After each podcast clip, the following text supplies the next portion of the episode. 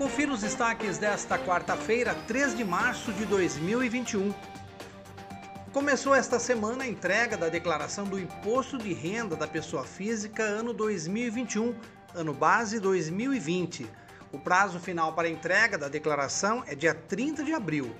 Muita gente não sabe, mas é possível deixar parte desse dinheiro aqui em Piracicaba, através de doações aos fundos da criança e do adolescente e também do idoso. O vereador Pedro Kawai é um dos incentivadores da campanha e fala sobre o assunto. São 3%, até 3% do seu imposto de renda devido, ou se você tiver restituição, que você pode pagar e depois receber de volta na sua restituição esse valor para o apoio ao Fundeca e ao Fundo de Idoso. Peça ao seu contador uma orientação ou procure o Fundo da Criança e Adolescente de, da sua cidade, o Fundo de Idoso da sua cidade e eles vão te orientar como fazer.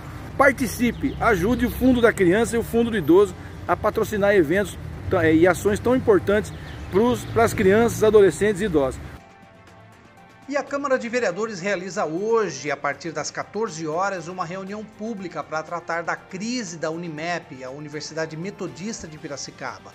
O evento marca a retomada do Fórum em Defesa da Universidade, que conta com a participação do vereador Pedro Kawai. A população poderá acompanhar a reunião pública ao vivo pela TV Câmara, canais 11.3, TV aberta e em sinal digital, canal 4 da Claro Net e 9 da Vivo, e ainda nos perfis oficiais do Legislativo nas redes sociais, pelo Facebook e pelo YouTube. No site oficial da Câmara também é possível acompanhar através do link Rádio Câmara Web. Acompanhe os nossos podcasts pela Rádio Kawai, disponível no Facebook, Instagram e no Spotify.